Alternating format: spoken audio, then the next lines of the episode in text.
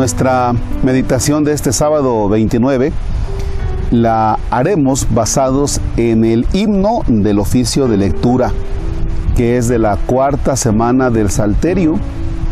Algunos dirán, sí, sí, entiendo de lo que está hablando, Padre, y los que digan, no, pues no, es que yo no sé con qué, con qué se coma eso, ustedes tranquilos, vamos a dejarnos guiar por el himno y eso es todo.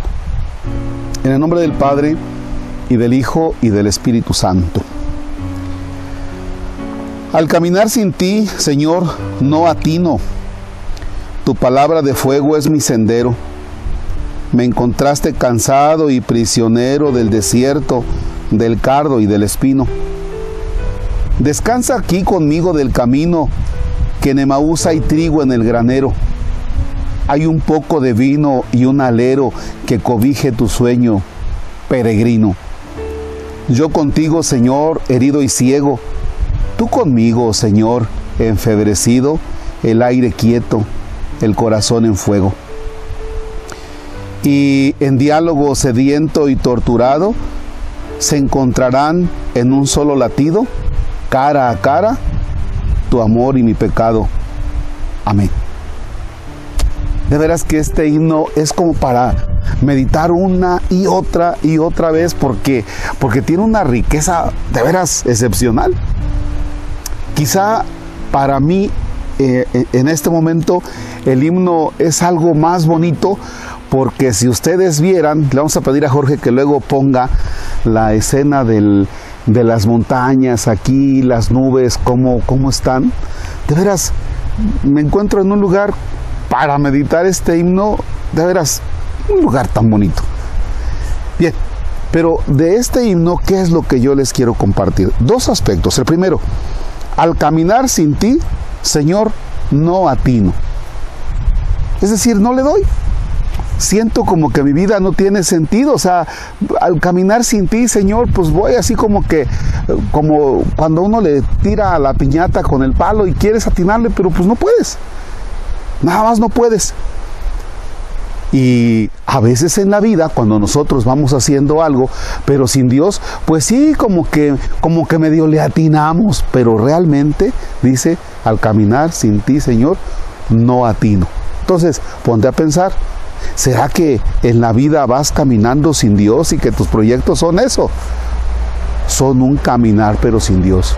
Y no alcanzamos a darle Tampoco se trata de que yo te esté conduciendo a que digas, este, acércate a Dios que te va a ir bien. No, a veces acercándonos a Dios, tampoco alcanzamos nosotros a poder encontrar el engranaje perfecto, ¿no? Pero sí, cuando no le atinamos en algunas cosas de nuestra vida, ya desde la luz de Dios vamos entendiendo otras cosas.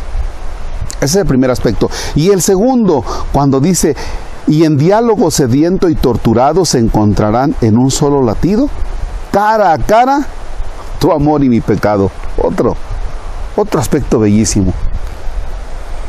Hay un diálogo con Dios. Y es el diálogo con Dios, mientras que Dios da esa cara de amor, lo que se encuentra de mí es mi pecado. Imagínense, hay un diálogo de amor, pero donde la cara mía es la de pecador, la de pecado, y la cara de Dios es de amor. La humanidad y la divinidad. Pero qué bonito diálogo, porque esa situación de pecado mía se va transformando también cuando yo contemplo el amor de Dios por mí. Entonces nuestra relación con Dios no, se, no tiene que partir desde me porto bien porque me voy a ir al infierno si no me porto bien. No, yo, yo llevo una vida bonita, o podemos decir, quiero llevar una vida bonita, porque en ese diálogo entre Dios y yo, yo me he encontrado con su amor y no con un rechazo a mis pecados. Claro, tampoco los aplaude, pero dice, te entiendo, te comprendo y voy a procurar, o vamos a procurar, que vayas cambiando poco a poco tu estilo de vida. Los invito para darle otra vuelta a este himno y para que le saques el mayor de los provechos. Padre nuestro que estás en el cielo, santificado sea tu nombre. venga a nosotros tu reino. Hágase tu voluntad en la tierra como en el cielo. Danos hoy nuestro pan de cada día. Perdona nuestras ofensas como también nosotros perdonamos a los que nos ofenden. No nos dejes caer en tentación y líbranos del mal.